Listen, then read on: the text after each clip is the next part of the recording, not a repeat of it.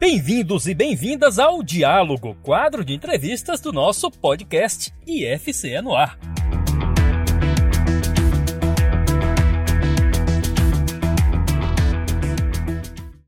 Olá, meu nome é Andressa Souza e hoje nós vamos dar continuidade à nossa série de diálogos sobre o impacto da inteligência artificial. Hoje, o nosso foco é o uso das ferramentas de inteligência artificial nos negócios. Conosco está a professora Raquel Serra, do campus de Calcaia. Atualmente, ela está afastada das aulas para cursar o doutorado na Universidade Municipal de São Caetano do Sul, em São Paulo. Ela é graduada em Administração de Empresas e teve a dissertação de mestrado com o tema de Internet e Relacionamento da Empresa com os canais de venda. Então, esse tema de tecnologia e empreendedorismo e negócios e discussão de como tudo isso impacta na vida de uma empresa, de um empreendedor, já está no seu currículo há bastante tempo, né, professora Raquel? Seja bem-vinda. É verdade. A Javier Serra Andressa, é um prazer revê-la, né? É um prazer estar aqui fazendo esse podcast junto com você, viu? Eu espero que as pessoas tenham um ótimo proveito, né? Então, como a gente. É, há, há, muito tempo, né, é, essa questão da internet nos negócios já é um ponto de curiosidade para mim, sim. É, na época de, do mestrado, realmente foi um campo onde eu é, pude pesquisar na época, né? É, inclusive porque a tecnologia da informação, no geral, é, redefine a, a, a forma como uma empresa trata os seus os seus negócios, redefine a forma como as empresas fazem negócios. Isso desde que as primeiras tecnologias foram implantando e atualizando. Então, não é, é algo que vem desde que a gente começou a colocar a internet dentro da empresa e hoje vem com serviços de mobile e agora as tecnologias de inteligência artificial chegam para mais uma atualização, mais um upgrade. Então, a tecnologia da informação já pode ajudar as empresas é, para ganhar visibilidade, para ter operações mais, mais acessíveis, mais rápidas, pode melhorar nos processos internos e na entrega de serviços. Então, hoje em dia, com essas ferramentas de inteligência artificial generativa, como por exemplo o ChatGPT e tantas outras, é, como essas ferramentas estão afetando ou podem afetar no futuro próximo as empresas brasileiras. Vamos pensar no nosso cenário mais próximo, mais local. Bem, Andres, realmente as tecnologias, né, a inteligência artificial, ela é das ciências da computação, né, sobretudo, e ela utiliza a tecnologia para aplicar análises mais profundas, cruzamento de dados, coleta de dados, né, uh, se utilizando da lógica e se utilizando do chamado learning machine, né? que é a máquina aprendendo a fazer as coisas por ela mesma, né? Então isso com certeza otimiza muito tempo, otimiza muito informações, evita muito desperdícios, aumenta sim as produtividades, né? Aumenta o, o alcance comunicacional com clientes, para além da questão espaço-temporal, né? E a inteligência artificial, ela, ela interpreta os dados, interpreta as informações, né? De uma forma extremamente autônoma, né? Eu me lembro que há um tempo atrás levantou-se a questão de que talvez uh, houvesse desemprego em massa, né? Uh, houve um, um, certo medo na sociedade, no mundo, né, em relação a isso. De fato, isso não foi bem isso que aconteceu, embora a gente saiba que gerou né, a, a algum desemprego. Mas, de fato, também gerou-se uma nova forma também de empreender, né? Então, se por um lado talvez tirou alguns empregos, por outro lado, uh, as pessoas tiveram que se reinventar e pensar novas formas de negócios a partir da inteligência artificial e agora generativa. Né? Inclusive, essa, essa temática da, dos impactos das inteligências artificiais no trabalho e nas relações de trabalho foi tema do nosso último diálogo sobre inteligência artificial, a gente conversou com a professora Artemis Martins, do campus de Canindé, sobre essas relações de trabalho, como elas se modificam e podem se modificar a partir da implantação das inteligências artificiais. Então, para você que está nos ouvindo, para você que está nos assistindo, se não tiver conferido esse episódio ainda, pode também procurar no seu agregador de podcast favorito ou aqui no, nos arquivos do da TV IFCE. A, como a, a, a inteligência artificial ela é capaz de melhorar a eficiência, produtividade e capacidade de entrega nas organizações quando ela é incorporada como uma ferramenta de inovação na corporação. Como é que ela pode contribuir nesses aspectos? Andressa, ela contribui assim em muitos aspectos, porque, por exemplo, tarefas que seriam muito repetitivas e tomariam muito tempo de um funcionário, elas, elas foram automatizadas, né? Então a gente hoje tem as assistentes virtuais, né? Quem tem aí os seus celulares já está familiarizado com a Siri, né? Com a Alexa virou também algo né, de muito alcance e a gente obtém muitas informações com a Alexa, o Google Assistente também tem né, sua, sua plataforma. Os chatbots, né, são aqueles chats que quando você entra num site para querendo algum atendimento daquela empresa, sempre tem aquele chatzinho, aquela assistente virtual ali. Geralmente ela trabalha uh, já te adiantando aquelas perguntas mais frequentes.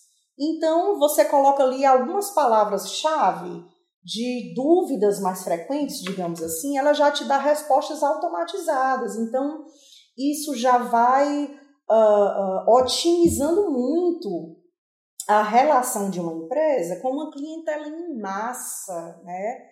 Como é o caso de muitas empresas. São muitos clientes, dezenas, centenas, que não conseguem ter um atendimento é, tão personalizado assim, né? diretamente com pessoas num, num primeiro momento, né?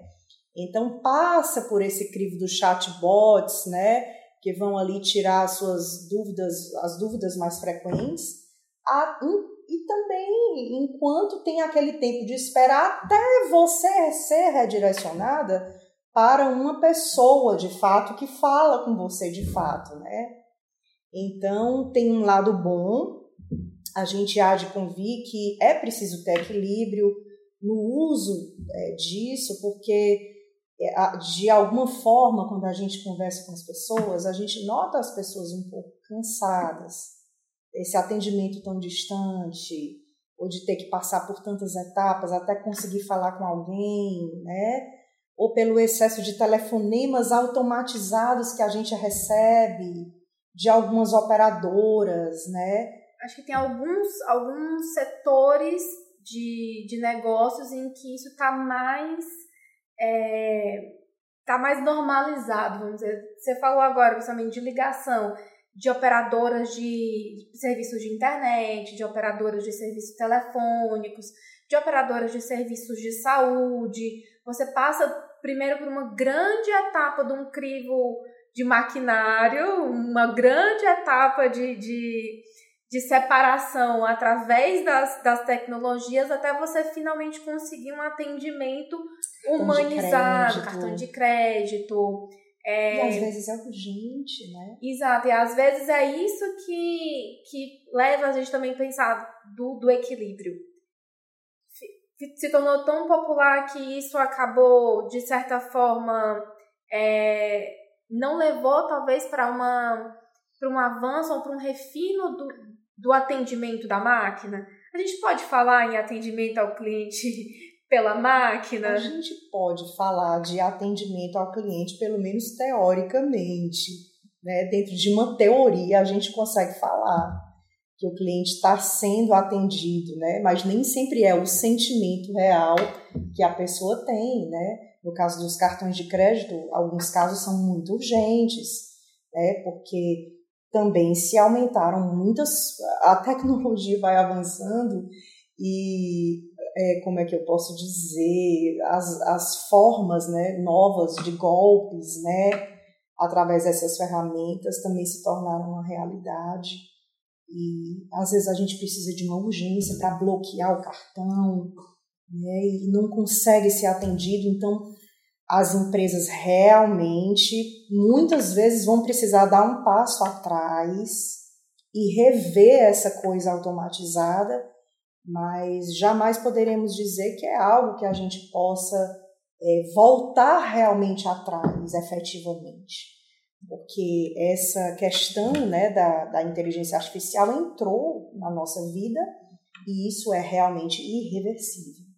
É, é algo até que em alguns outros em alguns outros quadros aqui do diálogo a gente vem discutindo que a inteligência artificial ela já estava é, imersa na nossa vida com essas assistentes virtuais, é algo que a gente já está acostumado a pedir para o Google é, é, colocar um, um, um caminho mais fácil, para o Waze colocar o caminho com menos engarrafamento, a gente pede para a Alexa fazer um lembrete quando chegar em casa de fazer determinada coisa, mas agora com as inteligências artificiais generativas, com as que são capazes de criar alguma coisa, mesmo que em cima de outras, é, mesmo que em cima de um banco de dados, ela não está criando de forma criativa original, ela está reproduzindo modelos que ela aprendeu. Parece que agora é que está chamando uma atenção mais generalizada de algo que já vinha fazendo parte da nossa, da nossa realidade, inclusive porque é, os negócios, as empresas usam essas ferramentas como ferramentas de negócio já há um tempo. Então, o chatbot não é uma novidade, o atendimento informatizado da operadora telefônica também não é uma novidade.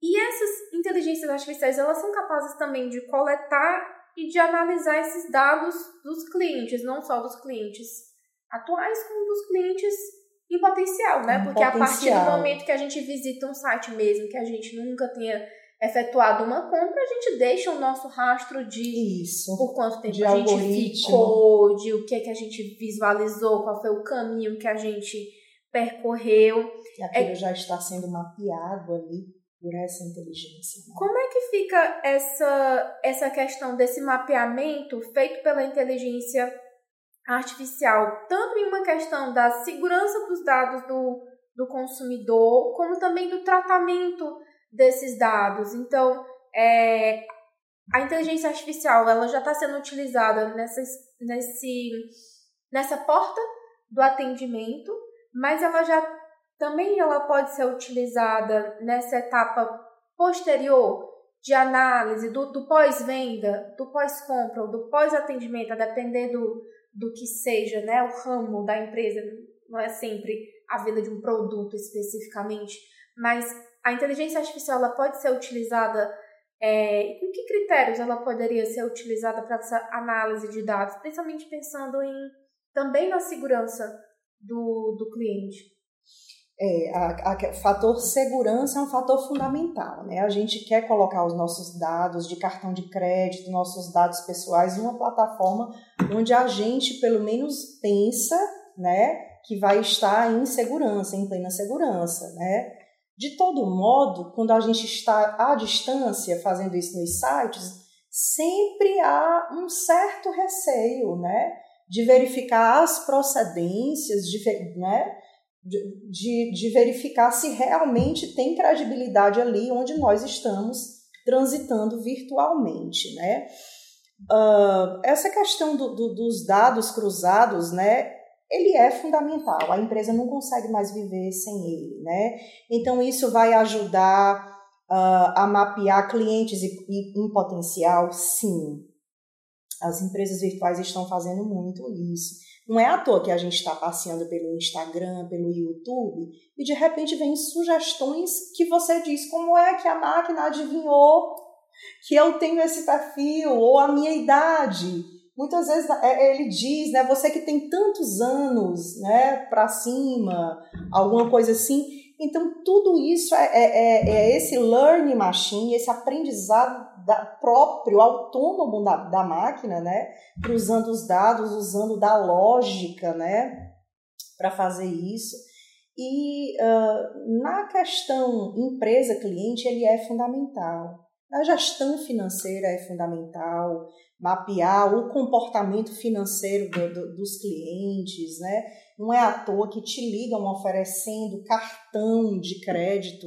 Houve um mapeamento do teu comportamento financeiro, né?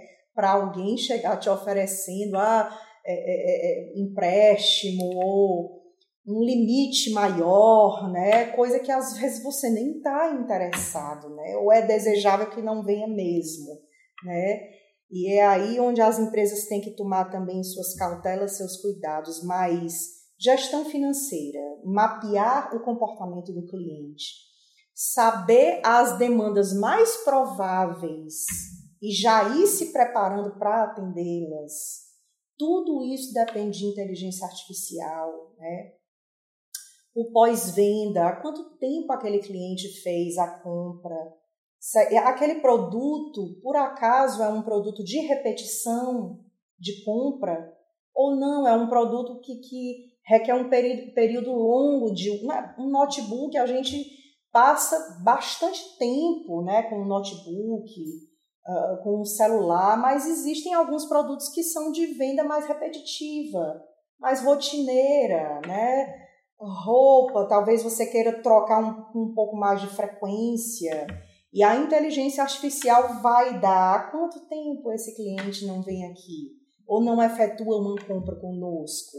Está né? na hora de nós entrarmos em contato com ele. Em que meio? É o disparo automático de um e-mail marketing? É a utilização do WhatsApp? É um SMS? Então, essa inteligência vai realmente é necessária, sim, hoje em dia, para manter esse relacionamento com o cliente, sim. Mas no caso, a inteligência artificial é capaz de fazer isso em, em larga escala, por, por conta do processamento desses dados na velocidade é, que a empresa necessita, por exemplo, de investigar o seu histórico de compra, saber que você comprou um pacote de sabão líquido tem dois meses e muito provavelmente esse sabão líquido já acabou. Então, vai lá uma sugestão de você repetir essa, é essa compra. Mas esse mapeamento, esse, essa ativação desses lembretes, tudo isso feito por inteligência artificial, ou a gente já chegou num ponto de que, por exemplo, teríamos uma nova uma, ou uma nova profissão ou um novo desmembramento de alguma, é, de alguma profissão já existente, como um analista de sistemas, um analista de dados, que possa ser capaz de fazer esse, essa programação. Então, ainda é necessário que uma pessoa interprete esses dados, ou hoje em dia as inteligências artificiais disponíveis já são capazes de não só gerar esses dados, mas também processar e indicar o que deve ser feito com eles. Andressa, eu, eu costumo dizer o seguinte: a inteligência artificial conseguiu sim chegar no nível de interpretar, cruzar dados e, e gerar, como é que eu posso dizer, sugestões, né?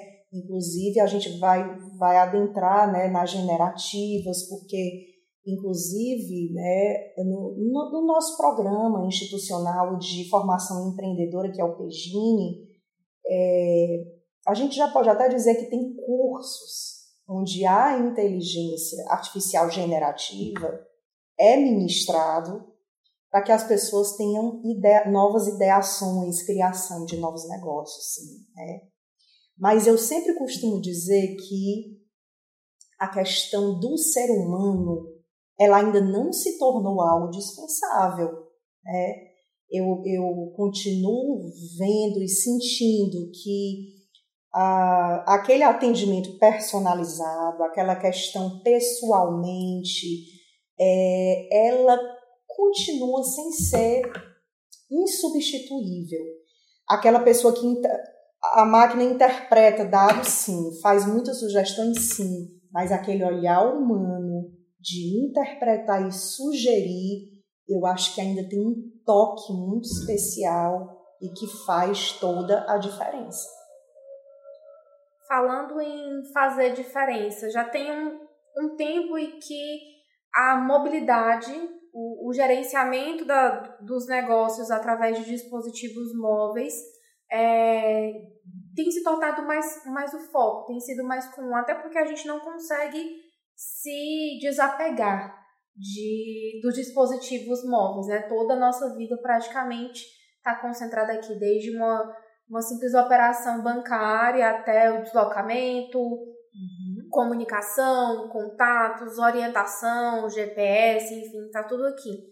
Você acredita que é, o uso, o, a chegada das ferramentas de inteligência artificial vai desviar o foco dos negócios da mobilidade para um outro é, para um outro aspecto ou vai se incorporar a isso? Andressa, é, é, nesse mundo né, de tecnologia, a gente é muito surpreendido, né? Uh, até mesmo a, pan a pandemia era algo que ninguém podia prever e que nos surpreendeu grandemente. E a partir dela, a tecnologia como é que eu posso dizer, se impôs ainda mais para a gente, né? E depois dela tem coisas que não tem mais volta mesmo, né, à distância. Os veículos autônomos, por exemplo, era algo inimaginável. O pessoal que é da minha geração, que assistia os Jetsons, né?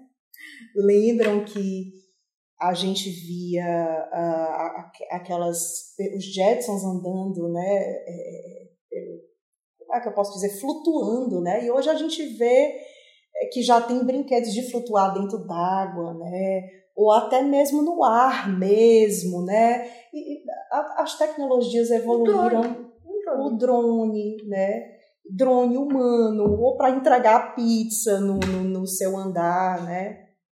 Então, tudo isso se tornou uma, uma realidade sem volta. Agora, né, eu sempre, sempre torno a dizer, a questão humana nesse relacionamento de negócios, ela jamais será, de fato, insubstituível. Né? E... Você gostaria de falar um pouco do Pegine, como as generativas estão é, ajudando as pessoas a criarem ideias de negócio. Acho que é uma, é uma boa a gente, a gente fazer esse contexto. O Pegine, uhum. ele é um, um programa de desenvolvimento de negócios e inovação aqui do Instituto Federal do Ceará que contempla acho que quase a totalidade dos, dos nossos campi. Nós atualmente temos 33 campi no estado do Ceará inteiro. O PEGINE é um programa de germinação de ideias. Verdade, Andressa. Então, assim, é, é, a gente já vê, porque, por exemplo, no PEGIN, que é um programa de formação empreendedora, a gente já percebe, é, a gente já ministra para os alunos todo o processo de como ele pode criar novos negócios, germinar uma ideia, tratar uma ideia, pivotar, que a gente chama, que é quando ela precisa ser mudada mesmo para se tornar viável, né? E existe todo um processo de, de design thinking, né, que a gente usa do Canvas, né, diferente dos antigos formatos de planos de negócios que eram muito longos, muito extensos, e a gente está numa época mais de learning by doing, que é o aprender fazendo. Então, esse aprendizado empreendedor hoje requer essa velocidade maior. Você já vai aprendendo, mas você já vai prototipando, você já vai testando na prática e você já vai aprendendo fazendo. Essa é a ideia, né? E a gente já, já vê algumas pessoas, você falou do chat GPT, né? e já tem alguns profissionais especializados né, em inteligência artificial generativa que estão dando cursos de design thinking utilizando o chat GPT para isso, né? Então ele ensina você a, a refinar ideias, né? Agora vale ressaltar, Andressa, que o chat GPT, até mesmo o Bing da Microsoft, que eu, eu, nós utilizamos né, há, há pouco tempo para fazer uma logomarca de um evento, e ele deu lá quatro opções, né?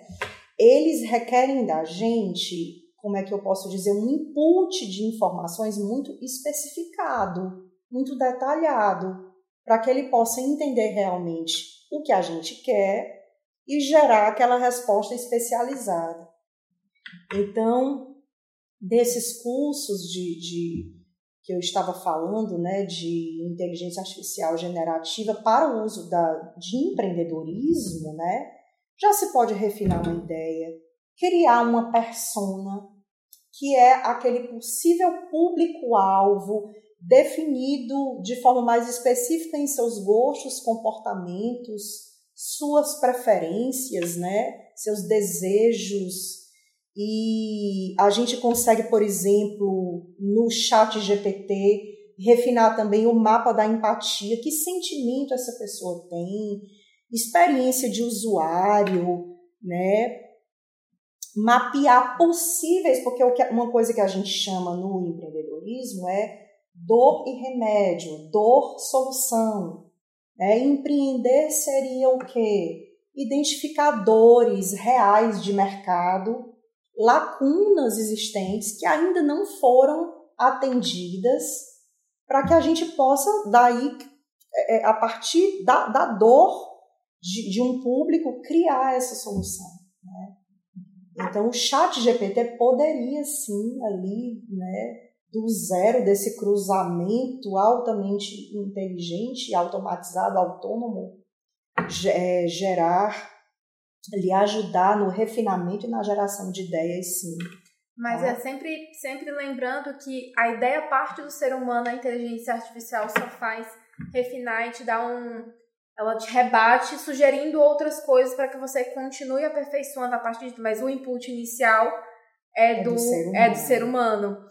É, a gente já tangenciou um pouco desse assunto numa pergunta anterior, mas é, eu queria voltar aqui à questão do dos golpes, é, os golpes online, principalmente, né? Então, é, antes da pandemia já existia, então já era aquela coisa, o brasileiro conhece aquele golpe de uma pessoa que te liga e dizia que, tá, que tinha sequestrado seu filho, sua mãe, sua prima, é, e a partir disso aplicava, queria uma, uma transferência, alguma coisa para libertar a pessoa.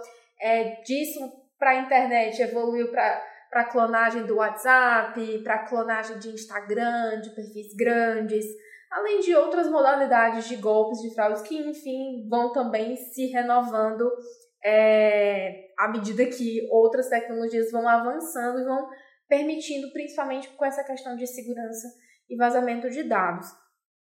Em questão de segurança também de negócios, de segurança do cliente, de manutenção de clientes. É, o das inteligências artificiais tem como é, mapear esses comportamentos estranhos, essas negociações abruptas no perfil de um cliente, tem como minimizar esses danos, tem como a gente utilizar, é, é, partindo dessa perspectiva de que nós como clientes já estamos, clientes ou potenciais clientes, nós já estamos fornecendo os nossos dados de uhum. graça. A Sim. gente tem como receber de graça alguma medida protetiva do uso desses dados? É, é, Andressa, eu vejo que, que sim. Eu, eu vejo que os cartões de crédito estão mapeando comportamentos estranhos. E às vezes até já bloqueiam antes da gente pedir o nosso cartão de crédito. Né? Isso já via acontecer. Mas a inteligência artificial está evoluindo para níveis tão sofisticados que os golpes também estão se sofisticando. E às vezes as empresas não estão preparadas para serem preventivas antes que eles cheguem. Então, às vezes, eles chegam mesmo e as empresas ou a gente não está preparado. É daí que surge um vídeo passando no WhatsApp da gente de alguém que teve uma experiência com um novo golpe na praça, e eu quero alertar a todos desse novo formato Né? É comum a gente ver isso porque eles estão se superando também nos golpes. Então, é, de fato, a inteligência artificial, de alguma forma, ela também nos ajuda nessa proteção, né? Mas a gente nunca sabe, André, Andressa, é, até que ponto, né? Até que nível realmente vai nos proteger. Porque à medida que ela se sofistica, se torna mais sofisticada, os golpes também se tornam, né?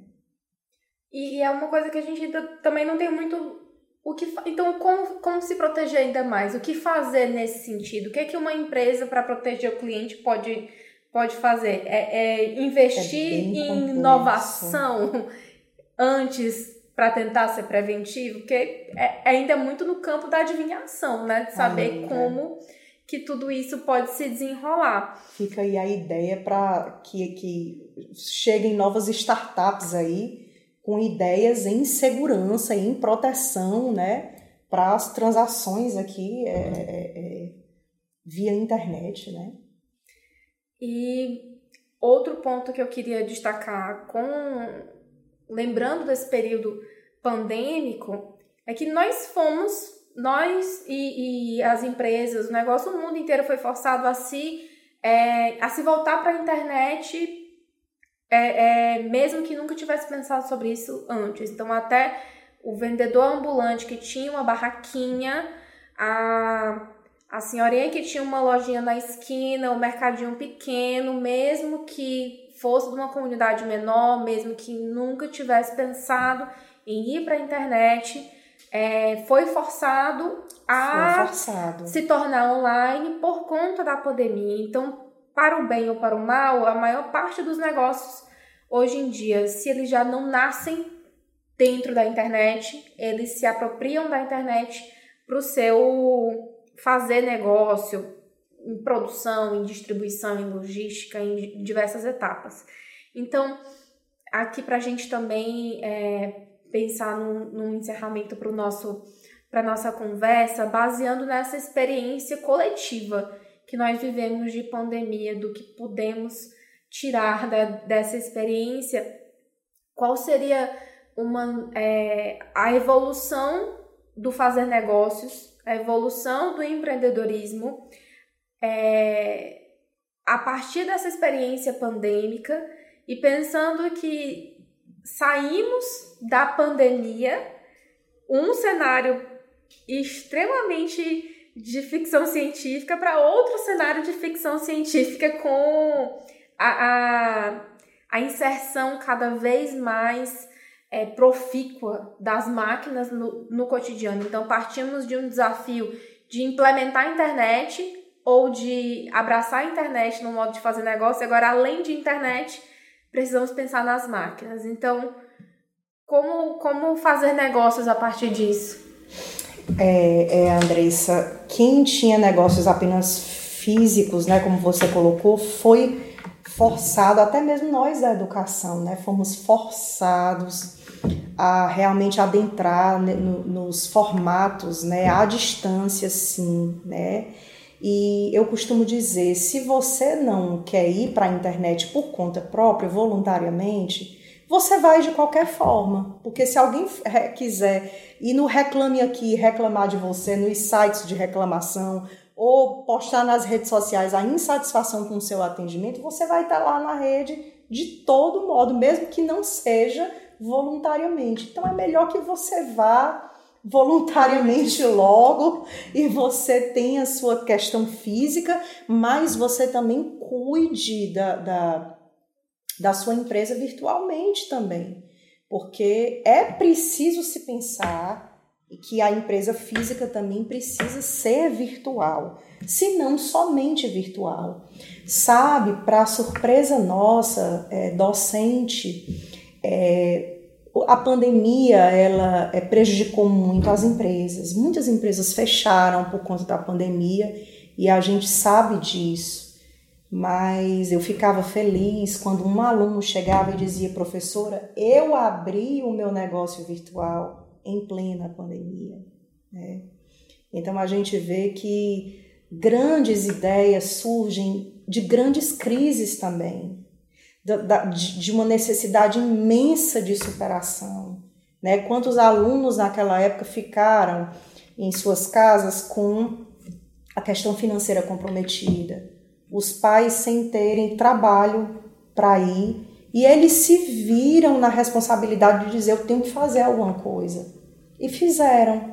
Aí começaram a vender pela internet. Olha, e eu tenho um aluno, é, foi meu aluno de empreendedorismo, que tem muitos, a, a, até Andressa, milhões de seguidores no TikTok.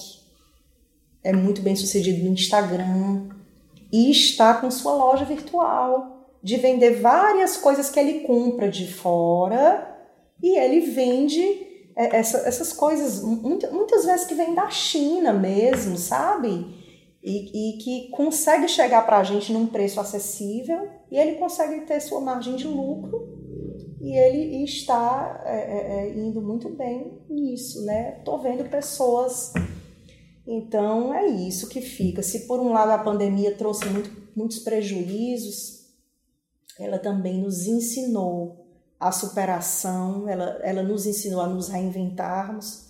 O próprio PEGINE, que é o nosso programa institucional de formação empreendedora, foi criado em plena pandemia, em formato 100% online naquela época. Hoje é que a gente já realiza momentos é, quando chega no final das competições, onde as pessoas estão competindo ali o seu protótipo mesmo, seu mínimo produto viável mesmo. Uh, a gente às vezes faz algum encontro presencial, mas isso para finalização, para culminância mesmo da, da formação. Mas o formato do programa é realmente online.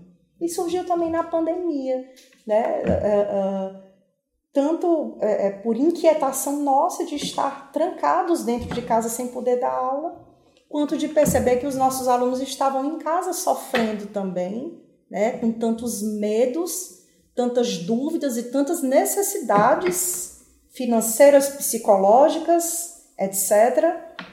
E é isso, né? A gente tira essa lição, né, de que de um grande momento de dificuldade também traz grandes ideias, grandes negócios e de fato trouxe para muita gente.